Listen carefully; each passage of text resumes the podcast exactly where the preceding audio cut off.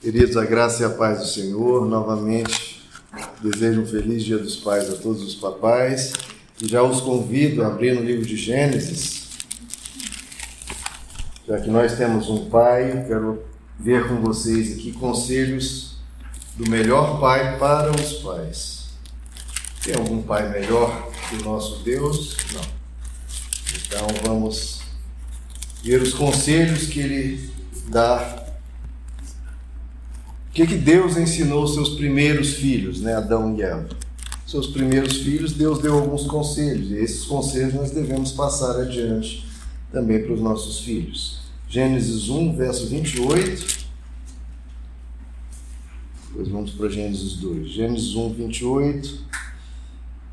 Deus os abençoou e lhes disse, ou seja, ensinou aos primeiros filhos, né? Sejam férteis e multipliquem-se encham e subjuguem a terra, dominem sobre os peixes do mar, sobre as aves dos céus e sobre todos os animais que movem pela terra. Agora no capítulo 2, verso 15,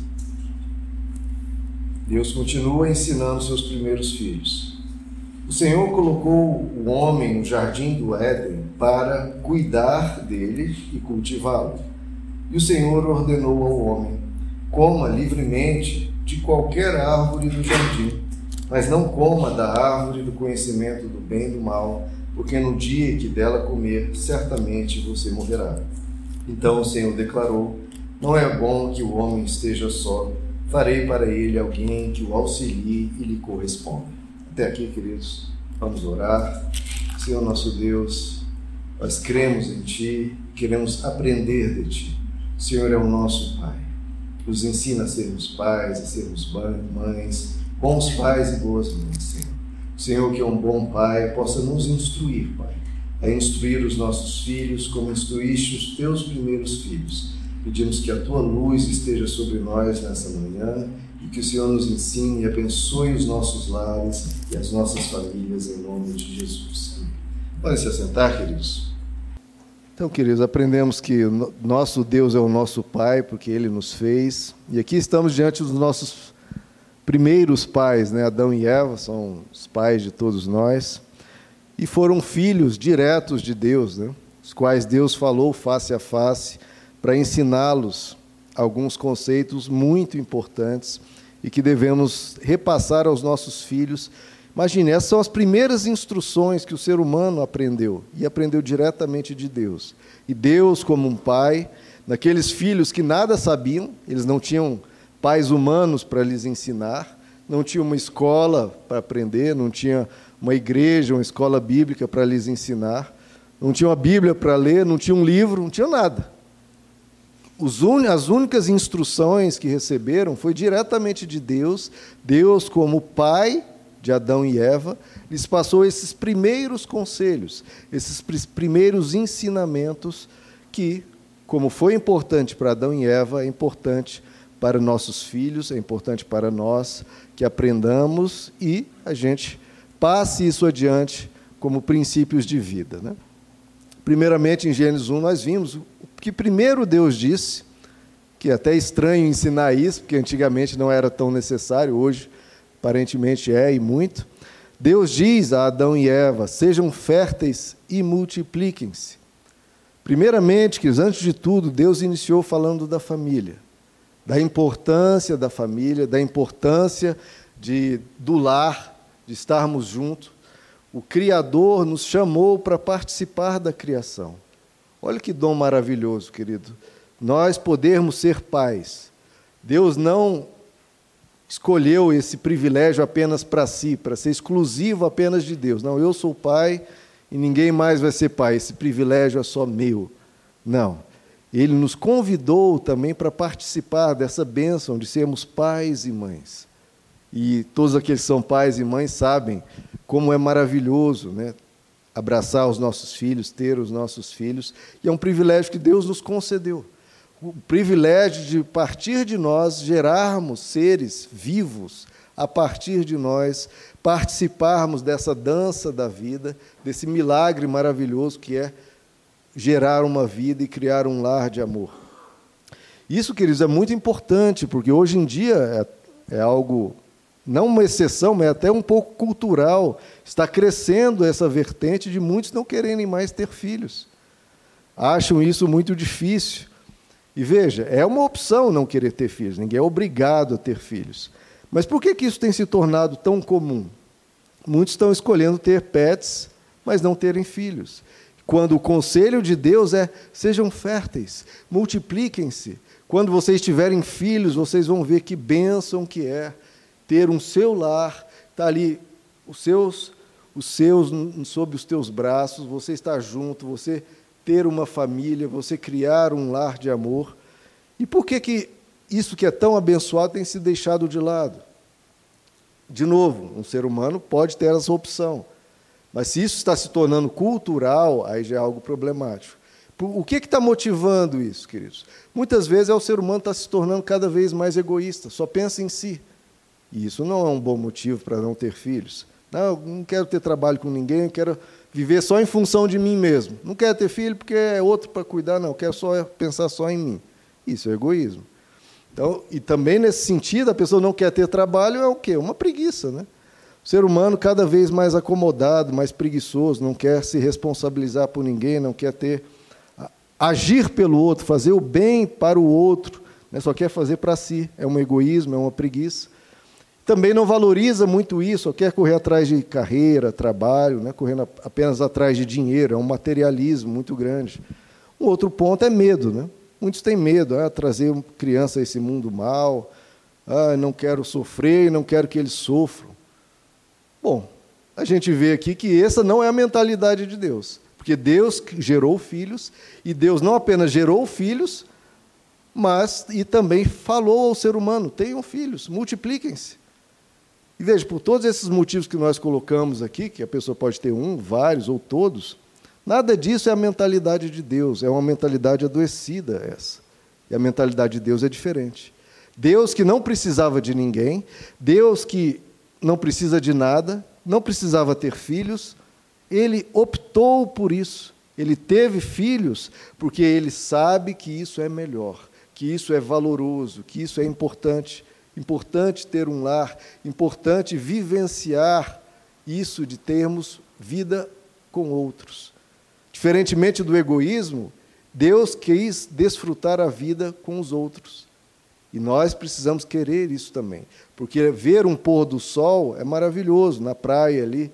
Agora, ver esse mesmo pôr do sol com a sua família, junto de pessoas que você ama, é muito mais bonito ainda. E diferentemente da preguiça, não, isso vai dar trabalho, que para Deus a gente só dá mais é trabalho mesmo.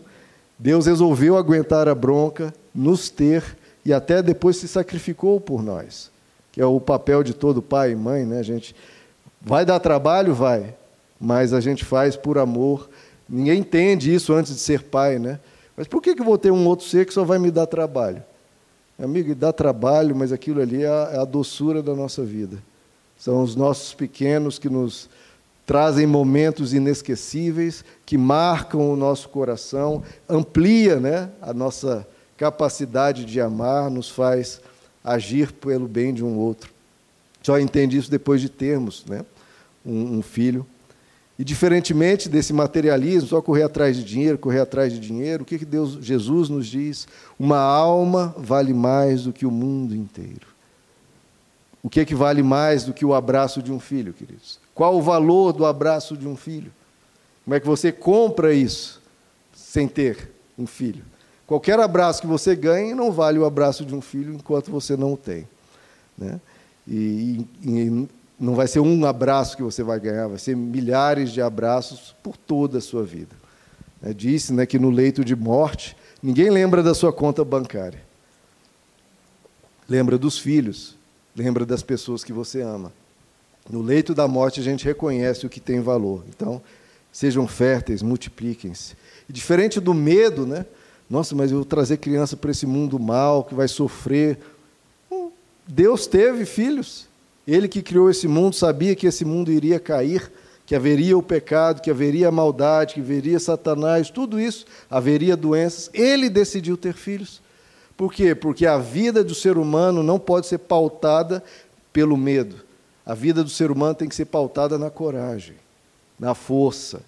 E se Deus decidiu ter filhos e colocar filhos nesse mundo mal, nós também devemos ter, porque os benefícios são maiores.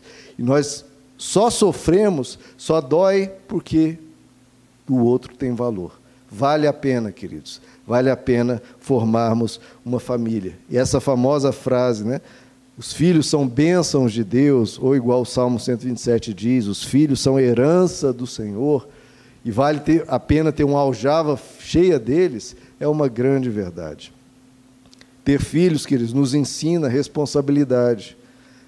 Né? Se ter um trabalho nos ensina a sermos responsáveis, quanto mais ter filhos, né? que você passa a ser responsável por outro ser humano, vai te ensinar maturidade, vai te ensinar responsabilidade. Até eu conversando com a minha esposa, a gente falou, né? Enquanto você não casa e não tem filhos e não forma um lar, olha, você pode ser quem for, mas é, depois que você passa por tudo isso, que você aprende a realmente ser uma pessoa madura, né? aprende a ser responsável. Ter filhos te faz querer ser exemplo, né? porque você sabe que você é exemplo daqueles pequenos. Então você passa a se dedicar mais, a se tornar uma pessoa melhor, porque alguém vai se espelhar em você. Você, pai, você, mãe, seja exemplo, porque os filhos vão estar olhando para você. Ter filhos nos faz pregar, né, queridos? Até quando a gente está fraquejando, até quando a gente às vezes está desestimulado, a gente prega, ensina para eles valores que às vezes a gente está tá se esquecendo, está fraquejando, porque os filhos nos estimulam a sermos pessoas melhores. Os filhos nos dão forças também quando passamos por dificuldades, dificuldades no trabalho, dificuldades emocionais, dificuldades nas finanças, porque a gente sabe que tem que cuidar do outro. Se a gente às vezes não tivesse filho, talvez a gente chutava o balde, deixava para lá. Deixava a gente se afundar, mas não, como a gente tem um filho e a gente olha para ele e fala: não, eu tenho que superar isso, eu tenho que vencer isso, porque eu tenho filho. Os que não têm, muitas vezes, têm esse, esse problema, né? porque não tem esse, essa força que nos impulsiona. Então, eis o primeiro conselho do primeiro pai, que é Deus: né? sejam férteis e multipliquem-se. Ensine o valor da família, vamos dar mais valores valor ao ser humano do que a pets. Vamos multiplicar, vamos ter famílias, porque isso é muito bom, isso desenvolve o ser humano. O segundo conselho de Deus, queridos, nós lemos ali: encham e subjuguem a terra, dominem, dominem sobre os peixes do mar, sobre as aves dos céus, sobre os animais que se movem sobre a terra. Então, o primeiro, segundo conselho que Deus dá aos seus filhos e que nós devemos dar aos nossos filhos é dominem. Dominem, vocês têm que ser fortes, vocês têm que subjugar os problemas, não ser vencidos pelos problemas, mas vencê-los. O ser humano já até fez bastante disso que Deus diz, né? Dominar sobre os peixes, sobre os animais, sobre as aves.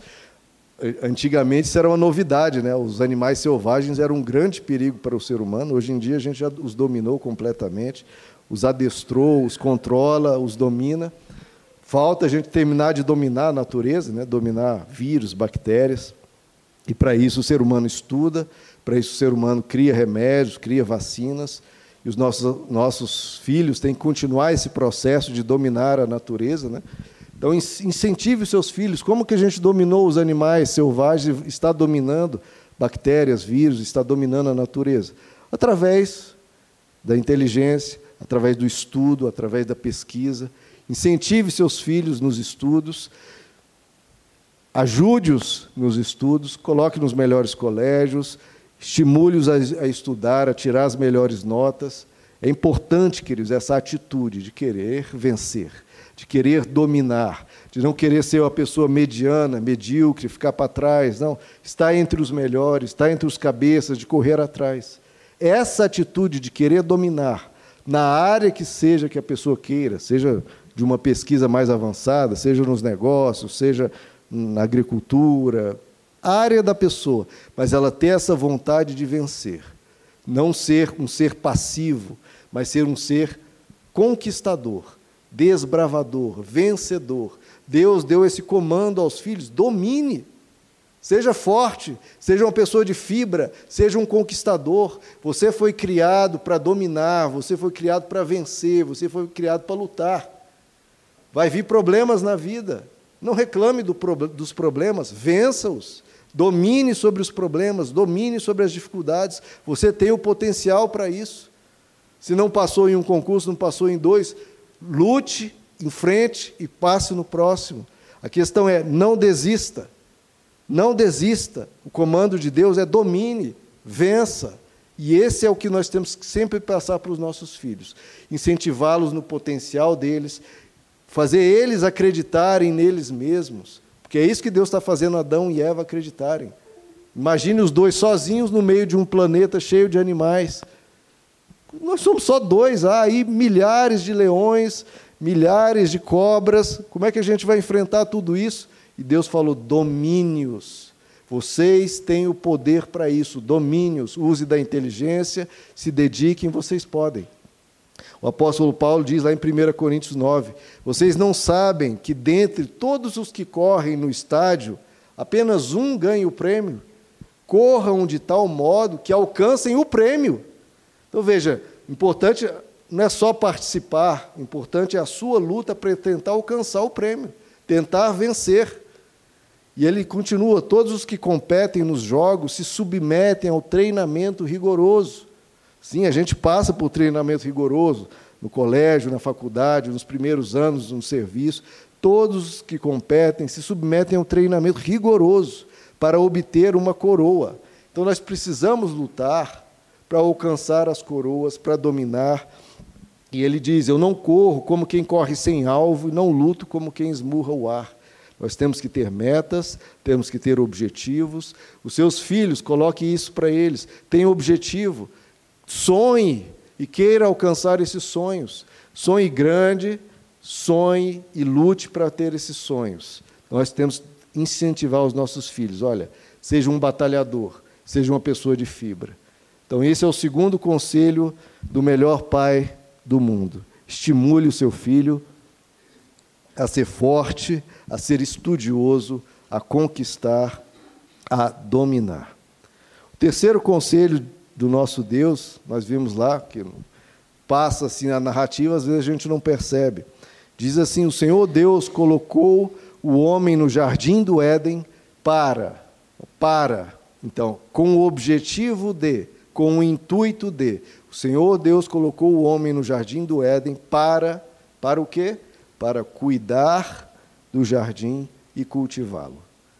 Então tá aí Deus pega o ser humano e coloca, olha, tá aqui você tem uma responsabilidade, duas: cuidar do jardim e cultivá-lo. Primeira coisa, cuidar do jardim. Deus aqui está falando de segurança, de cuidar do que é nosso. Nós temos que ensinar os nossos filhos a cuidar do que eles têm, a não desperdiçar, a proteger o que eles recebem e não tratar a vida, queridos, isso é muito importante, como se Deus tivesse que nos proteger de tudo. Olha, Adão e Eva tinham contato com Deus, e eles, ah, ótimo, Deus vai cuidar do jardim. Não, não, não. Deus falou: você cuida do jardim. Você vai proteger o jardim. Você tem a responsabilidade de cuidar do que é teu. Então a gente não pode, muitas vezes, nós como cristãos, a gente ora e pede para Deus nos proteger, e devemos fazer isso, mas a gente não pode esquecer da nossa parte. Nós precisamos cuidar também do que é nosso, cuidar das nossas vidas. A gente não pode tratar a vida como, não, Deus vai fazer lá e vai me proteger de tudo. Não. Nós temos que nos cuidar quanto a assalto, quanto a doença, quanto a acidente, quanto a tudo. A gente não pode colocar nas costas de Deus responsabilidade sobre tudo, porque senão fica muito fácil. Não? Deus pegou Adão e Eva e falou: cuidem-se, cuidem do jardim onde vocês moram e cuidem-se. O livro inteiro de Provérbios é sobre isso, mostrando a diferença entre o prudente, aquele, aquele que se precavê, aquele que cuida do que é seu, aquele que se cuida, e do tolo. O tolo não está nem aí, está alienado e as coisas acontecem e ele não se protege nós precisamos ser prudentes. Porque depois acontecem as coisas e a gente não pode colocar culpa em Deus. Não. Deus ensina, cuide, e nós devemos ensinar aos nossos filhos: cuidem-se. Vocês precisam ter cuidado com tudo na vida, na hora de atravessar a rua, com a tomada e com tudo. Porque Deus não vai nos proteger de tudo, queridos. Porque senão não é vida. A vida precisa ser vivida por nós. Deus nos guarda e nos protege de muita coisa, mas nós não podemos ser abobados, que não tenham cuidado, que não tenham uma sabedoria em lidar com os perigos da vida. Tem um ditado que diz assim: confie em Deus e amarre o seu burro. Ah, eu confio em Deus e deixo o burro solto. Não, ele vai embora e você vai perder. Ah, eu confio em Deus e vai deixar o carro aberto? Não. A gente faz a nossa parte e o que a gente não tem o poder, a gente entrega nas mãos de Deus. Mas a gente não pega o que é responsabilidade nossa e fala, Deus, faz aí. Não, isso é ser mimado, isso é querer ser folgado. Não. A gente faz a nossa parte, a gente cuida do jardim e o mais a gente ora e pede misericórdia de Deus. Então, Deus mandou cuidar, por quê, queridos? Só faz sentido cuidar, proteger, se há perigos. E havia perigos. Uma serpente adentrou o jardim. E cadê Adão? Deus não havia falado? Cuide do jardim. Adão, você não deveria estar cuidando? Não deveria estar protegendo para que nenhum animal maligno entrasse ali? Ou, entrando, você tomar as providências para expulsá-lo? Cadê Adão? Que não seguiu esse, esse comando aqui de Deus. Cuide do jardim, proteja o jardim. E quais serpentes você tem deixado entrar no seu jardim?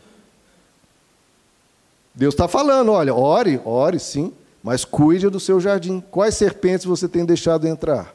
No seu jardim, no seu lar, na sua mente, no seu coração, nas suas finanças. Cuidado, queridos. Cuide do seu jardim, cuide da sua vida, cuide dos seus filhos. Cuidado com as serpentes e ensine os seus filhos Cuidado com os perigos da vida, você precisa se cuidar. Então, terceiro conselho do nosso pai protetor: ensine o seu filho a ser prudente, a ser sábio, a ter cuidado com os perigos da vida, porque são muitos, queridos, são muitos. Até uma, a filha do, do meu cunhado querendo, pedindo para a mãe mais liberdade, que ela queria ir né, na escola de inglês sozinha. A mãe até deixou um dia ir sozinha, né? uma caminhada breve, a menina tem 12 anos só. E aí uma, uma, uma mulher que trabalha na polícia ali perto, polícia penal, aí até falou com a mãe, olha, eu vi você deixando a sua filha ir sozinha, eu sei que ela começa a querer crescer e tal, mas não deixe, porque eu estou sabendo aí de algumas quadrilhas, está perigoso, não deixe. Então, queridos, a gente tem que ensinar nossos filhos a serem cuidadosos. Serem corajosos, mas tem que ser cuidadosos, porque depois a tragédia ocorre. Né? Então, ensine o seu filho a ser prudente, a ser sábio. E o quarto conselho do nosso pai é: Deus colocou o homem no jardim do Éden para cuidar do jardim e cultivá-lo. Aqui Deus já fala de trabalho, né, queridos? Deus pega Adão e Eva e logo põe o marmanjo para trabalhar. Veja só, queridos, mesmo em um mundo perfeito, no jardim do Éden, que tinha tudo, que tinha as árvores, que tinha alimento em abundância, ainda assim Deus falou: oh, você não vai ficar como um preguiçoso, não vai ficar à toa. Mesmo em um mundo perfeito, Deus pega Adão e Eva e, e um dos primeiros comandos é: você vai cultivar, você vai plantar, você vai aparar, vai podar, vai colher, você tem que trabalhar. Deus não deixa Adão e Eva serem parasitas, não os mima, não os deixa serem folgados, que recebe tudo de mão beijada. Logo, Deus põe responsabilidades. Você quer, quer ganhar a sua mesada, quer. Enfim, você quer pedir um iFood, quer isso, quer aquilo, ótimo. Então, também trabalhe, também ajude. Deus não deixa Adão e Eva, mesmo em um mundo perfeito, ficarem folgados. Não. Já coloca responsabilidade. Porque responsabilidade amadurece, responsabilidade dá sentido à vida, porque a pessoa atuando, agindo, ela se sente útil, se sente contribuindo. Né? Ah, porque às vezes as pessoas reclamam, ah, eu me sinto inútil, que minha vida é inútil. Sim, porque talvez você seja um inútil. Seja útil se você está reclamando que minha vida, a sua vida não tem sentido. Não tem sentido porque você não está fazendo, às vezes, nada. Seja útil gere felicidade, que a sua vida faça diferença, que a sua vida produza, porque produzindo a pessoa se sente útil, sente que a vida dela tem algum sentido, porque está tendo sentido, um sentido visível, porque está vendo nas pessoas pessoas vendo, poxa, olha o que ele fez, olha o que ele ajudou e tal. Trabalhe. O trabalho dignifica o ser humano. Jesus até diz: Meu pai trabalha até hoje e eu trabalho também. Veja, Deus trabalha até hoje. Jesus na terra trabalhava também. Então a gente tem que ensinar os nossos filhos o valor do trabalho, o valor da dedicação, o valor do esforço, o valor do empenho. Tem que ser uma pessoa ativa e que trabalhe. Então aí o quarto conselho do pai trabalhador que nós temos, trabalhe e incentive o seu filho também a trabalhar. O quinto conselho é aquele famoso, né? Senhor Deus ordenou ao homem: coma livremente de qualquer árvore do jardim, mas não coma da árvore do conhecimento do bem e do mal. Está aqui, né, queridos? Isso aqui é o segredo da vida. Nessas breves palavras, é o segredo da vida, é o segredo do equilíbrio, o segredo do bom senso, a chave da sabedoria. A vida, queridos, é para ser vivida exatamente assim. Coma de tudo, faça tudo livremente. Viva a sua vida livremente. Você não precisa ter medo, não precisa ficar preso, nem sob nenhum jugo de religiosidade, nada pesado. Olha, coma livremente, viva livremente, olha, desfrute da vida em paz, tranquilo, faça tudo que der na sua cabeça. Só cuidado com aquilo que destrói. Não é esse o princípio do equilíbrio, do bom senso? Viva a vida, a vida da forma mais aberta, mais livre possível. Só cuidado com aquilo que destrói. É só isso. Você tem que levar a vida assim, não é que não pode nada, pode só essas poucas coisas. Não, é o contrário. Com Deus é o contrário. É, pode tudo, menos aquilo que destrói. Não é o que o apóstolo Paulo ensina também? Tudo posso, mas nem tudo convém. Eu posso tudo, a gente já parte do princípio que tudo a gente pode fazer, tudo. Então veja como o evangelho, ele é livre, é muito mais libertador do que aquela religião opressiva. Não, tudo posso, mas nem tudo me convém.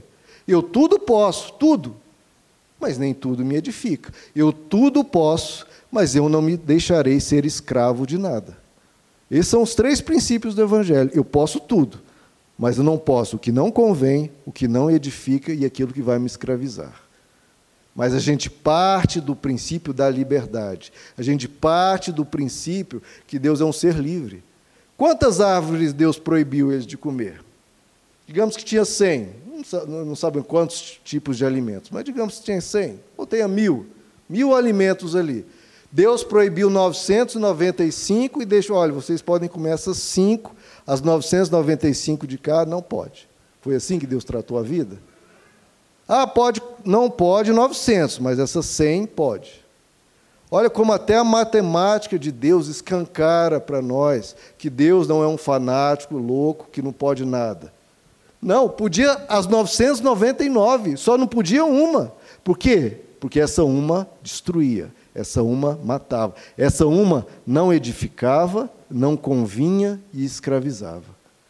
Então Deus é um Deus muito livre, queridos, muito tranquilo em relação à vida. Ele só não quer que a gente faça o que vai destruir a nós e destruir o outro. Deus é o Deus do bom senso, que pode 999 e só não pode uma, porque essa uma realmente não dá.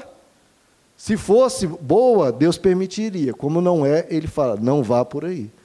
Então, esse é o equilíbrio de Deus. Esse é o bom senso na vida. E Paulo e Pedro também ensinam a mesma coisa. Essa mesma frase, comam livremente, menos dessa árvore ruim, é também sintetizado lá, o apóstolo Paulo diz em Gálatas 5: Irmãos, irmãos, vocês foram chamados, então Deus chamou, vocês foram chamados, para o quê? Irmãos, vocês foram chamados para a liberdade, para serem livres. Mas, aí ele põe, é igualzinho o Gênesis aqui, vocês foram chamados para a liberdade, comam livremente de tudo mas não usem a liberdade para dar ocasião à carne. Pelo contrário, sirvam uns aos outros pelo amor. Não vivam livremente, vocês foram chamados para a liberdade. Só não usem dessa liberdade para fazer o mal. Pedro diz a mesma coisa em 1 Pedro 2,16: Vivam como pessoas livres. Livres, comam livremente de tudo, mas não usem a liberdade como desculpa para fazer o mal. Vivam como servos. São, é sempre a mesma coisa. Livres, só evite o que destrói. Então a vida, queridos, precisa ser guiada pela liberdade. Nós não podemos ser fanáticos religiosos que oprimem nossos filhos. Não pode, não pode, não pode, não pode, não pode. Pode só ir para a igreja, o mais, nada mais pode. É o único lugar que Deus permite é a igreja, o mais não pode nada. Não, é o contrário, queridos. Comam livremente de tudo, só evitem o que vai destruir. Vocês foram ao lugar, ficam ali, está tranquilo, viu que está ruim, sai. Tudo que começou a, a degringolar, ficar feio, ficar ruim, saia. Mas a gente parte da liberdade, a gente parte do sim, não é que a gente parte do não. Não pode nada, ah, vamos descobrir as poucas coisas que podem. Não, é o contrário. Pode tudo e vamos e agora as coisas ruins a gente evita. Mas a gente parte de um sentido de liberdade. Deus não é um extremista nem um religioso fanático que impede as pessoas de viverem. Vamos viver o mínimo possível para não correr risco de fazer algum mal. Isso não é vida, né, queridos? Deus nos chamou para viver a vida mais bela, mais pulsante, mais linda do mundo só evitando as coisas ruins, que são a minoria. 999 árvores boas, uma ruim. Deus fez um universo inteiro. Te deu 80 anos ou mais, te deu família, te deu visão, ouvidos, tato, audição, paladar, para você ser feliz, para você desfrutar. Ensine os seus filhos a liberdade do Evangelho. Uma liberdade que evita o pecado, evita o mal, mas vive. Mas tem que ter uma vida, como Jesus disse: Olha, eu vim para que vocês tenham uma vida e uma vida opressiva. Não. Eu vim para que vocês tenham uma vida e vida em abundância. Vida que os outros vão querer viver também. Só tenha cuidado para não se machucar. Só tenha, seja prudente. Seja prudente, mas não deixe de viver. Nós, como pais, que não podemos ser super protetores. Porque senão nossos filhos vão ficar fracos, inseguros, mimados. Não seja superprotetor. Você solta dando os ensinamentos. Cuidado. Olha, vá, mas tenha cuidado com isso, com isso, com aquilo. Mas não prenda. Deus não prendeu. Deus poderia ter ficado ali 24 horas vigiando Adão e Eva. Opa, não vai ali não. Opa, estou te olhando. Não, queridos. Isso é um, um ditador, isso é um tirano. O verdadeiro pai ensina, aconselha, mas fala: seja livre, meu filho, aproveite a vida, só tenha cuidado para não se machucar e não machucar os outros. Tenha cuidado, mas é importante viver, porque uma vida com alguns machucados é melhor que uma não vida. E a dor muitas vezes vai ensinar, mas é melhor se machucar do que não viver. A gente não pode tolher o ser humano de tal forma que ele se sente preso e oprimido. Não. Deus não prendeu ninguém. Coma livremente de tudo. Mas, lembrando, e ensine aos seus filhos, você vai ser responsável pelas suas escolhas. Sempre. O filho vai ser responsável pelas escolhas que fizer. Por isso que ele tem que ter cuidado. Cuidado, porque feita a escolha, ela foi realizada. Então, isso vale para tudo, né? até na nutrição, até em relação à comida. Coma livremente de tudo, mas cuidado né? Com fritura, com açúcar, quantidade excessiva, porque a gente vai colher o que a gente plantar. Nós seremos frutos das nossas escolhas. Mas, queridos, o importante é Deus deixou livre. Ele deixou livre ensinando. Então ensine os seus filhos, não prenda demais, porque isso também traumatiza, isso também gera problemas. Deus não foi um pai ditador. Deus não foi um pai carrasco e também não foi um pai permissivo que não que não põe limites, que não aponta os perigos. Deus é o pai do equilíbrio. Meu filho, há perigos no mundo. Cuidado com isso, com isso e com aquilo. Mas viva. Você precisa viver. Você precisa desfrutar da vida que Deus te deu. Então, eis o quinto conselho do pai sábio: deixe viver, mas ensine os perigos. O sexto conselho que nós vimos é: Deus diz, Deus declarou, não é bom que o homem esteja só. Farei para ele alguém que o auxilie e lhe corresponda.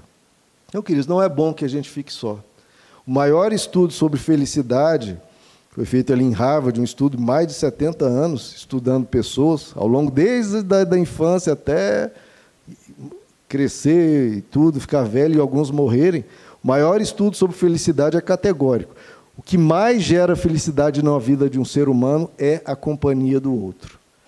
É você ter com quem contar, é você ter um amigo, você ter um parceiro de vida para você desabafar, para você desfrutar momentos de felicidade.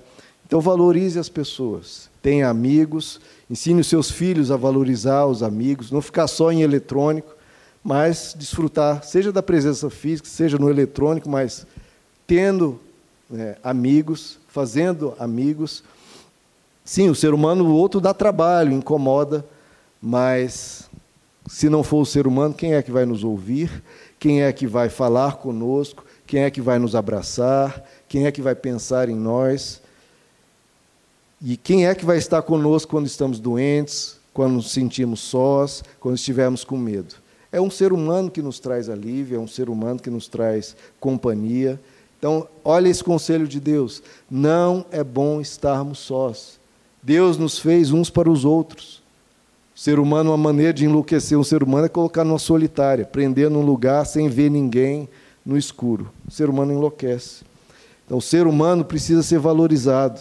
Nós não podemos deixar o amor se esfriar no nosso coração por causa de ressentimento, de mágoas. Não.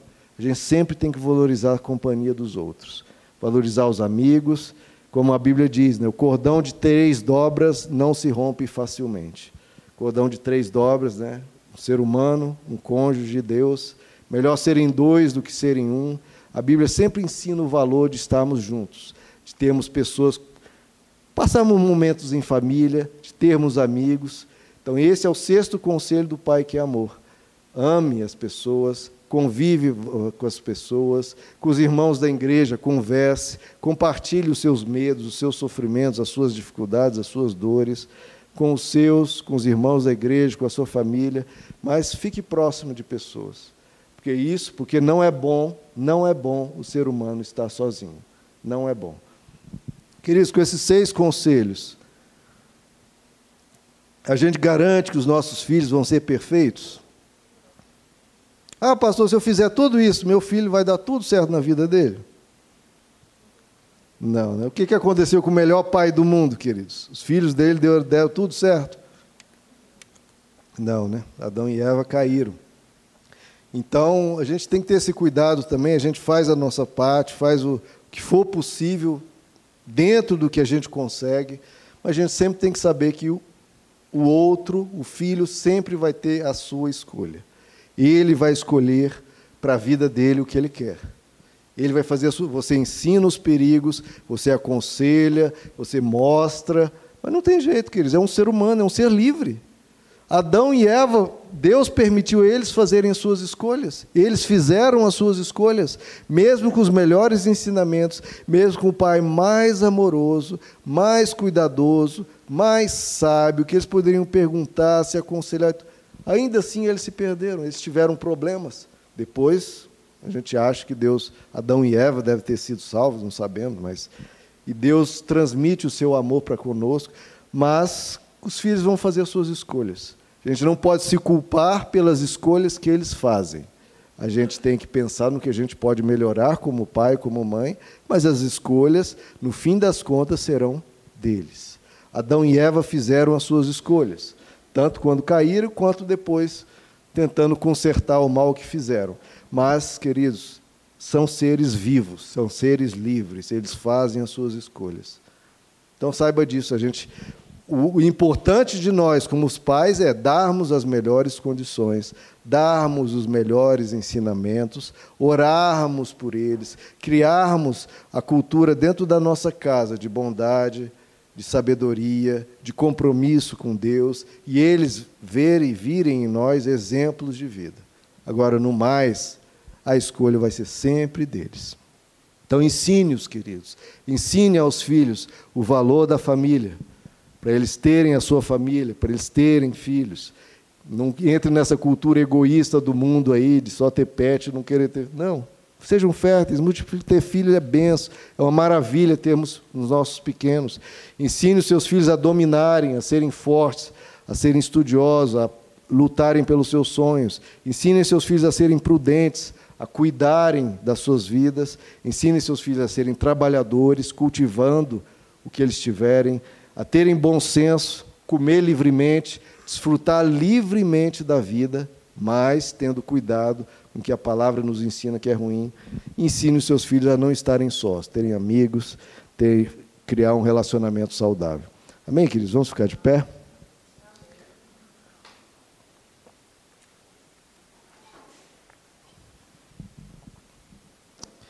Lembre-se sempre, queridos, você tem um pai perfeito. Nós, como filhos, temos um pai perfeito a quem podemos sempre recorrer. Ensine os seus filhos também que além do pai e mãe terrenos, eles têm um pai espiritual que eles, com quem eles podem e devem falar, pedir ajuda, pedir sabedoria, que Deus os guarde, que Deus os ilumine. Aponte sempre os seus filhos para os pais terrenos, para o pai espiritual. Eu sempre falo com os nossos filhos. Sempre que um tiver qualquer problema, venha falar com o papai, venha falar com a mamãe. Não tenha medo. É porque às vezes a gente tem medo de algum castigo, alguma coisa. Não, venha falar sempre que o papai e a mamãe sempre vai querer o bem. Sempre mantenha um canal aberto, tá, queridos? Não seja aquela pessoa dura demais, porque se fechar o, o canal de comunicação, isso sim é ruim. E aponte seus filhos para o pai que eles têm. Vamos orar? Senhor nosso Deus, estamos aqui em Dia dos Pais, que celebramos os pais que nós temos, te agradecemos, Senhor, pelos pais que o Senhor nos deste pais que nos alimentaram, cuidaram de nós, proveram para nós, nos ensinaram, nos conduziram ao longo de muitos anos de vida, sem receber quase nenhuma retribuição. Obrigado, Senhor, pelos pais que tivemos. Te louvamos por essa bênção, Senhor, de termos sido cuidados. Por tantos anos só recebemos cuidados, orientação e pedimos a tua graça, Senhor, de sermos pais ainda melhores nós vimos os defeitos dos nossos pais. Que isso não seja para reclamarmos dele, mas seja principalmente para corrigirmos e sermos melhores no que eles erraram. Nos ajuda a sermos pais conforme a tua palavra, Senhor. Pais que ensinam os caminhos melhores que o mundo ensina, pais que ensinam o teu evangelho, que dão exemplo de imitadores, de seguidores de Cristo. Que os nossos filhos, Pai, possam amar a tua palavra, amar ao Senhor, vendo o amor que nós temos pelo Senhor e pela tua palavra. Que os nossos filhos possam ter bons exemplos dentro de casa, nas nossas vidas. Nos ensina a sermos bons pais, Pai. E cuida, Senhor, dos nossos filhos, ajuda-os, Pai, nas escolhas que eles farão. Protege-os, Pai, do maligno, protege-os neste mundo mal, ajuda-os, Pai, nas melhores escolhas, ilumina-os, dá-os sabedoria, Pai, para que eles possam aprender com os erros, errar menos, serem pessoas melhores. Abençoa, Senhor, o lar de cada irmão aqui. Nós estamos representando as nossas famílias, seja a família mais próxima, seja a família mais distante. Pedimos por cada familiar nosso, Senhor, por cada pai das nossas famílias, por cada filho. Protege, Senhor, cada lar, protege-os das más amizades, de vícios, Protege, Senhor, nossos filhos de todo e qualquer perigo que esse mundo oferece, do pecado, que é a palavra que sintetiza todo o mal, que sintetiza a árvore, conhecimento do bem e do mal. Guarda os nossos filhos, Pai. Guarda os nossos lares. Pedimos a tua bênção sobre a nossa casa, que a tua mão, Pai, esteja sobre o que nós mais amamos, especialmente nossos filhos, Pai. Te pedimos, Pai, pela tua graça, em nome de Jesus.